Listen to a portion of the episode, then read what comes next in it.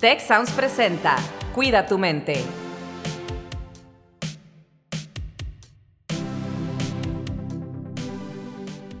Hola, ¿qué tal? Bienvenidos a un episodio más de Cuida tu mente. Nos da mucho gusto de nuevo eh, estar aquí con, con toda la audiencia que nos acompaña, hablando siempre de temas que son importantes para cultivar nuestro bienestar y el bienestar de las personas a nuestro alrededor. Y por supuesto, me acompaña el día de hoy Carlos Ordóñez. Carlos, ¿qué tal? ¿Cómo estás? Hola Rosalinda, pues muy bien, este, muy contento de estar aquí para tocar un tema pues también muy relevante. Estamos ahorita eh, pues muy cercanos al día 10 de septiembre, que es el Día Internacional de Prevención de Suicidio. Entonces estamos dedicando este episodio que hemos titulado ¿Por qué deberíamos hablar de suicidio? Pues precisamente hablar de este tema y para ello tengo el gran honor de presentarles a un experto en esto, que es el maestro Guillermo Rocha. Guillermo, ¿cómo estás? Hola, muy bien. Pues aquí con mucho gusto de estar con ustedes y gracias por la invitación. Oye, pues entremos en materia luego, luego, Guillermo. Tú tienes un TED Talk que tiene relación con este tema de hablar del suicidio para evitar hablar de más suicidios, ¿no? Este, platícanos un poquito de esto, por favor. Sí, justamente creo que coincidimos mucho con esta idea de hay que hablar del tema, hay que hablar que es una cuestión que a veces la veíamos muy lejana, pero que lamentablemente no. Está, nos rodea gente que está vulnerable, podemos estar vulnerables en algún momento, y entonces hay que ponerlo en palabras para buscar ayuda o para hacer la ayuda. Y de ahí la importancia de hablar sobre este tema en torno al suicidio. Y primero que nada, eh, Guillermo, ¿cómo podemos identificar si alguien cerca de nosotros está en una situación donde pueda tener una crisis que lo lleve a pensar en un suicidio? hablaremos dentro de las conductas suicidas, que eh, eso es bien importante porque a veces pensamos que nada más existe el suicidio y ya. La verdad es que ahí se llama suicidio consumado, pero hay manifestaciones o hay conductas suicidas. Entre ellas están las expresiones suicidas que pueden ser verbales o no verbales y pueden ser directas o indirectas. Y aquí entraría cuando alguien nos dice, no, pues me dio mucho gusto conocerte, o no sé si nos volveremos a ver, o yo creo que ya esto en mi vida no tiene solución, o me parece que ya no hay nada más por hacer con esto que me está doliendo, o considero que este sufrimiento pues ya no tengo nada más que hacer y voy a terminar con ese dolor. Y entonces ahí empiezan nuestras señales, nuestras banderas rojas que nos dicen, cuidado, esta persona está perdiendo la esperanza, está perdiendo esta idea de que algo puede cambiar o algo podría mejorar y es un pequeño indicador, en este caso verbal, de que podría estar en riesgo. Está el tema de lo no verbal también, cuando alguien empieza a hacer arreglos en su vida como para irse prácticamente o empieza a ensimismarse como a cortar relación con todo lo, que le rodea. Dejar la escuela o dejar el trabajo, empezar a pelearse con amistades, con la familia, con la pareja y cortar todos los vínculos que le podrían sostener. Y si esto lo combinamos con estados emocionales cambiantes, ya sea desde la tristeza o cuadros depresivos o cuadros de ansiedad o cuadros incluso de agresividad, pues ahí serían nuestras señales para poder identificar a alguien que podría estar vulnerable. Guillermo, también, eh, pues bueno, ya nos empiezas a hablar de algunas cosas que pueden precipitar una crisis, ¿no? ¿Qué otras cosas podrían precipitar estas crisis? A veces como que, como decimos, ya está llenándose el vaso, ya se está desbordando el vaso. ¿Qué otras cosas típicamente desbordan el vaso, no? Sí, hay, le llamamos señales de, alerta o también está al otro lado los factores de, de riesgo y me gustaría decir que hay una fórmula, hay una formulita que tenemos que considerar siempre en estos casos y la fórmula nos dice que cuando hay una vulnerabilidad, por ejemplo la vulnerabilidad puede ser una temporada de alto nivel de estrés, una temporada difícil emocionalmente, donde estamos cansados o cansadas y ya no nos da para hacer muchas cosas. Entonces, esta vulnerabilidad, cuando se junta con algún detonante. Detonante puede ser una ruptura de pareja, una pérdida de ser querido, pérdida de la mascota, la pérdida de algún proyecto, algún evento victimizante, haber vivido o estar viviendo un evento traumático. Esa combinación, y si le agregamos factores de riesgo, que podrían ser enfermedades, recaída en una enfermedad, consumo de alcohol o sustancias, tener mm, situaciones de aislamiento, soledad o pobre red de apoyo, esa sería esta combinación completa que nos hablaría de un escenario difícil. Y aquí entra el tema de la ausencia de factores de protección, que ahorita me gustaría resaltar bastante, que no haya factores protectores va a influir mucho en estas señales de alerta y de riesgo. O al revés, si hay factores protectores, aunque haya esta combinación que acabo de decir, los factores protectores sostienen. Y factores protectores podemos hablar de redes de apoyo, eh, planes a mediano o a largo plazo, tener, pertenecer a algún grupo, alguna actividad o alguna, algún grupo en donde tenemos algo en común, en donde tengo esta identificación o sentido de pertenencia con los demás, tener personas que representan un soporte o una ayuda para mí. Entonces, este factor protector sostiene, aunque haya lo demás, o esta ausencia de factores protectores, pues se convierte en las principales señales de riesgo. ¿Y cuáles son, eh, por ejemplo, las situaciones en las que una persona que está en riesgo de una crisis puede eh, actuar por sí misma para ayudarse o buscar ayuda y cuáles son las situaciones en donde si nosotros estamos frente a una persona que puede estar en este riesgo, eh, tenemos que actuar nosotros porque la persona no puede actuar por sí misma. Mira, cuando habrá que actuar o un escenario de, riesgo, generalmente hablamos o relacionamos el suicidio con la depresión o con la tristeza. Y en ese escenario es cuando más a los que le rodeamos nos da por apoyarle o incluso como proteger a la persona que está triste o está deprimida.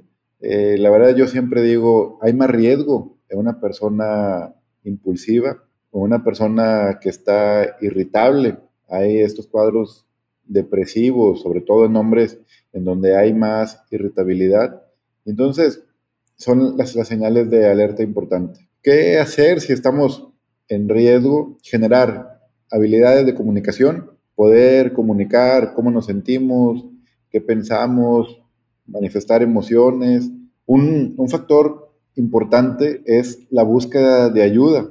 Una persona que tiene la capacidad para pedir ayuda, pues tiene, digamos que, ganada o un muy buen pronóstico, por así llamarlo. Desde que estamos del otro lado y quienes somos el, el apoyo, la verdad es que siempre la recomendación es ser empáticos con el dolor de la otra persona, reconocer que hay algo que le está doliendo y que esa persona que está considerando dejar de vivir, lo que está buscando es acabar con ese dolor y que se le acabaron las opciones o que por el momento que está viviendo no está encontrando opciones o alternativas. Y una recomendación es justamente pues ayudarle a encontrar alternativas o estrategias para solucionar ese dolor. Me toca que cuando doy algunos cursos sobre intervención en crisis suicida, yo les digo que mm, paradójicamente la intervención no es convencer a alguien de que no se suicide, porque el suicidio para el suicida es su solución, que obviamente nunca será la, la adecuada. Entonces yo me puedo pasar las horas tratando de convencerle de que no se suicide y estoy hablando de la misma solución o le voy a quitar su única solución que ha encontrado. Entonces la intervención en suicidio es ayudarle a encontrar otras soluciones que no sean el suicidio, otras soluciones que no sean definitivas o que no sean determinantes como lo es el suicidio ante problemas que a veces son pasajeros. Guillermo, alguna vez escuché eh, otra plática con otro experto también eh, que va muy relacionado a esto que voy a comentar con lo que estás ahorita diciendo. Nos decía esta persona que eh, el suicidio no es la solución, es como que la solución aparente, como estás diciendo tú ahorita, pero que las personas normalmente o generalmente no es que quieran suicidarse, ¿no? Sino que eh, lo que quieren es acabar con sus problemas. Y la única forma que han encontrado eh, es pues esta, ¿no? Pero realmente no es que quieran hacerlo, sino que, oye, si tu, si tu vida no tuviera problemas, pues no tendrías por qué este, suicidarte, ¿no? Entonces, me gustaría que ahondáramos en todos esos factores protectores, en todas estas cosas que podemos hacer como sociedad para prevenir, para proteger. Eh, tú estás certificado y eres instructor de una metodología que es muy famosa, que es muy conocida, que se llama QPR, por sus siglas en inglés, Question, Persuade, Refer, pregunta, persuade y refiere. Entonces, ¿cómo podríamos utilizar este tipo de metodologías o cómo podemos desarrollar más factores protectores para que podamos pues ayudar a estas personas tal vez en conjunto, ¿no? Encontrar otra salida, que sepan que no están solas, ¿no? Que aquí estamos. Eh, tal vez eso es un factor, ¿no? Un arnés eh, espiritual, social que lo sostiene emocionalmente también, que sepan esto. Pero, ¿qué, qué más podemos hacer? ¿Qué más podemos, em, pues, decir o, o, qué otras cosas podemos, em, cómo, cómo podemos contribuir, vaya, en esta situación? Mira, esto que comentas, Carlos, de lo del suicida, la verdad es que no desea acabar con toda su vida. Como bien lo dices, desea acabar con un dolor, con un sufrimiento, o el suicida eh, se escuchará paradójico o raro, o sea, quiere mejorar su vida porque la quiere sacar de este dolor. Eh, clínicamente usamos, en vez del concepto de suicidio, le llamamos penacidio, que penacidio significa matar la pena o matar el sufrimiento. Y y una primera estrategia también de intervención es, junto con lo que decía Rose ahorita, es acercarnos y preguntarle a alguien, a ver, eh, en esta plática que tuvieron Rose, Carlos y Guillermo dijeron que un suicida no quiere acabar con toda su vida, que quiere acabar con un dolor, con una pena o con un sufrimiento. La pregunta sería, ¿con qué quieres acabar tú? Y a lo mejor hay alguien me va a decir, bueno, yo quiero acabar con mi dolor por mi ruptura de pareja, o yo quiero acabar con mi sufrimiento porque mi proyecto laboral fracasó o porque se murió mi mascota. Yo quiero acabar con eso. Pero entonces hay cosas con las que no quiero acabar. La dinámica con mi familia, mi, carrera, mis amigos, eh, mi equipo de básquetbol.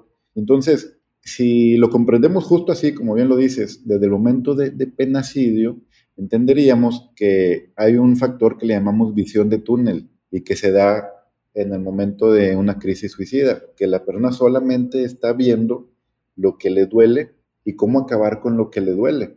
En este caso, se le acabaron ciertas opciones o soluciones y la forma que encontró de acabar con eso es el suicidio. Pero si ampliamos esta visión de túnel, aparecerán estos factores protectores que tú bien comentas y que son los que van a sostener. Y me este, comparto algunos factores protectores que los primeros que podríamos hablar tienen que ver con rasgos de personalidad o con nuestra relación. Yo les digo en clase los autos, autoestima, autoconcepto, autoconfianza. Revisar qué pasa con eso, cómo estoy en mi autoconcepto, cómo me, me veo, con qué ojos me veo.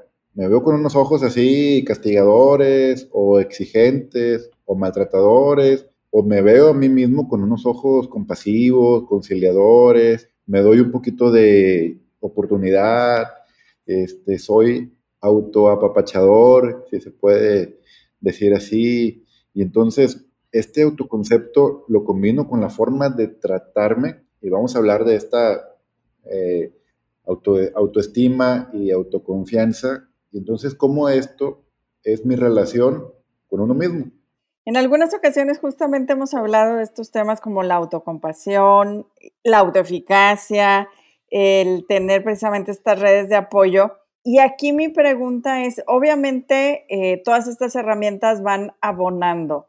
En este contexto, y Carlos nos decía eh, hace tiempo, aunque fuera de, de la grabación, que pareciera que la pandemia está generando una tormenta perfecta porque finalmente el sufrimiento y el dolor pues aumentan, por ejemplo, en la pérdida de eh, personas queridas, en la pérdida de oportunidades laborales, de negocios, con todos los cambios a los que nos hemos tenido que adaptar y seguir adaptándonos. Eh, si consideras precisamente en esta idea de tenemos que hablar de estos temas, que de manera preventiva podemos hablar de estos temas en las familias, en las escuelas, incluso en las organizaciones, eh, precisamente para generar esas redes de apoyo, esos factores protectores ante la posibilidad de que sin saberlo estemos ante personas que están sufriendo cosas que no son visibles para los demás en los grupos donde pertenecen.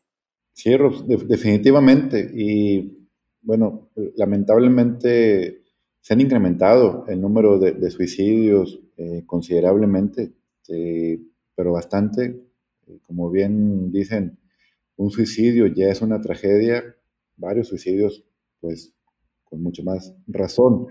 Y sí, es esta tormenta perfecta y el riesgo es así. Pensamos que la pandemia nos ha aislado, nos ha eh, cambiado o cortado nuestras rutinas agradables o adecuadas, nos genera una incertidumbre, nos genera una impotencia en algunos casos.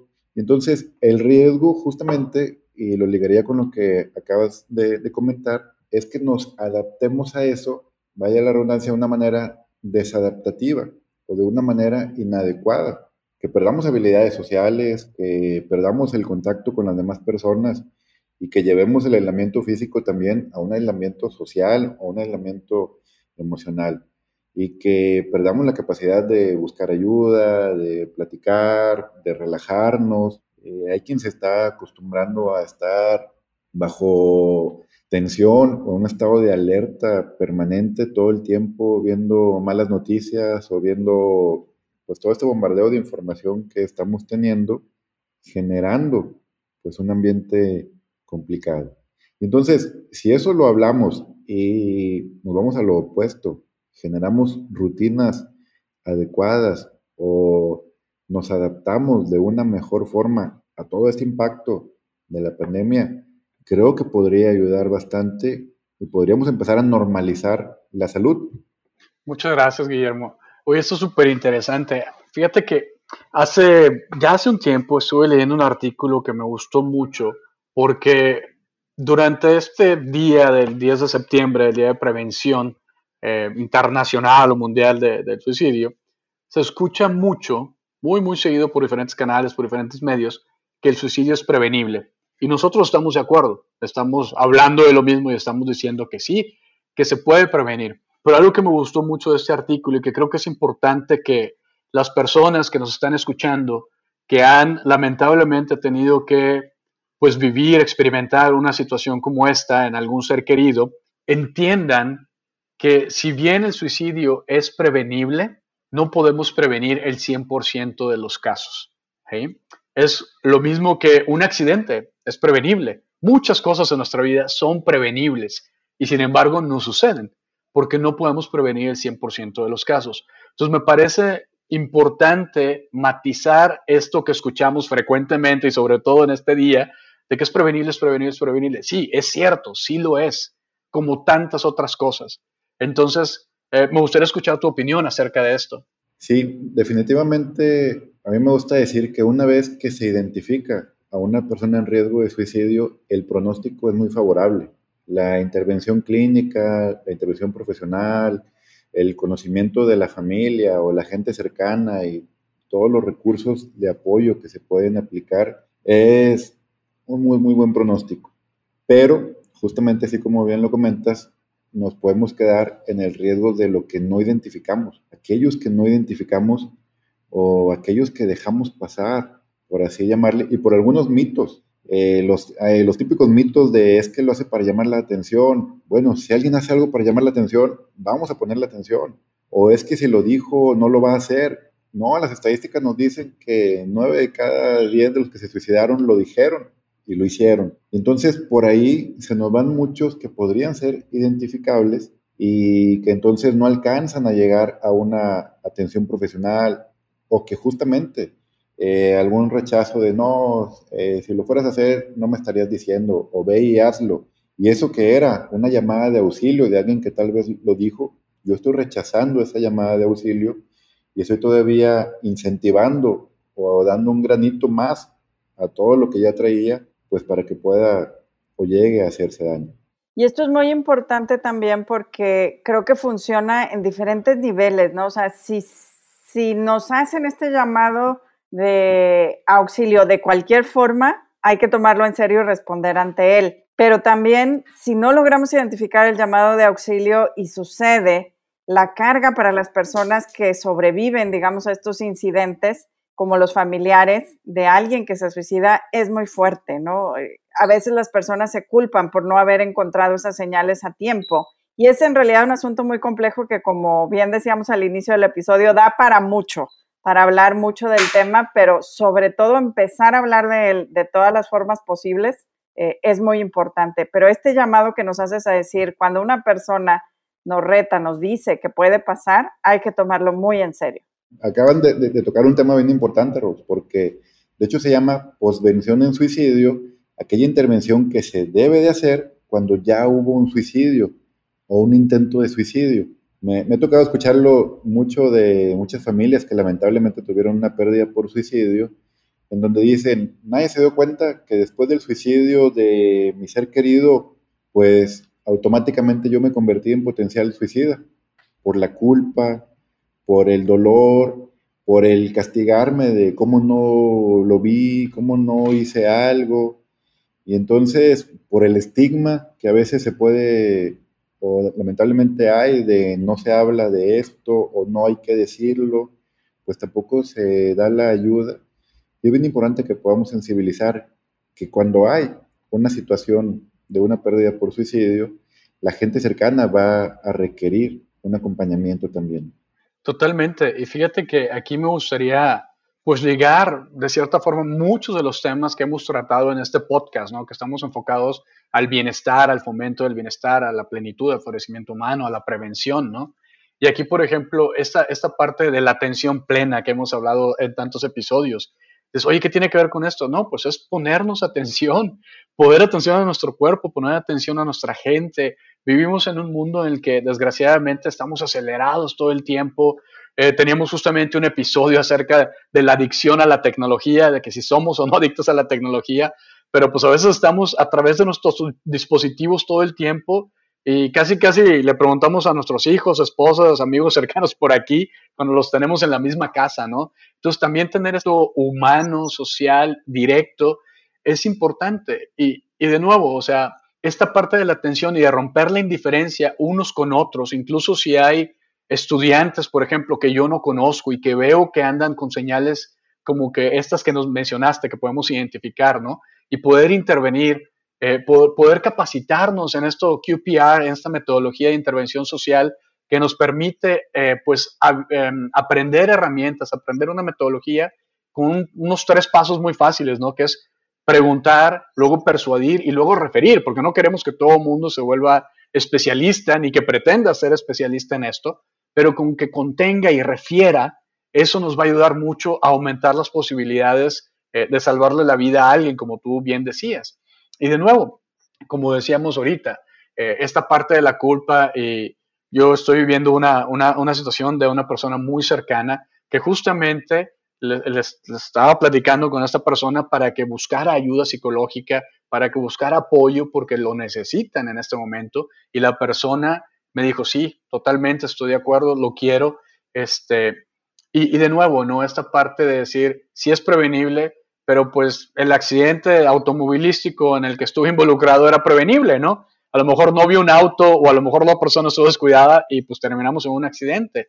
¿Era prevenible? Sí, sí era prevenible, pero pues no podemos prevenir el 100% de los casos. Para cerrar el episodio, Guillermo, eh, que nos dieras algunos últimos consejos en el marco este del Día de Prevención del Suicidio. Vas a estar en una plática que, que vas a tener justamente con nosotros, que saldrá por live.tech.mx el día 10 eh, de septiembre a las 11 de la mañana. Invitamos a la gente que, que escuche este podcast.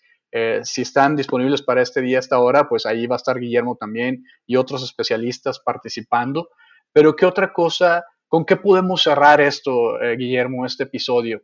Mira, Carlos, como tú bien lo dijiste, no necesitamos ser especialistas en salud mental para preocuparnos por alguien o para acercarnos a alguien. Y me gustaría señalar esto, QPR lo dice, si de repente nos llega la idea de que esta persona es potencial suicida o esta persona podría estar pasándola mal, no nos quedemos, preguntémosle, no nos quedemos con la duda, no nos quedemos con esa idea, preguntémosle. No hay una pregunta perfecta, preguntemos como estemos cómodos.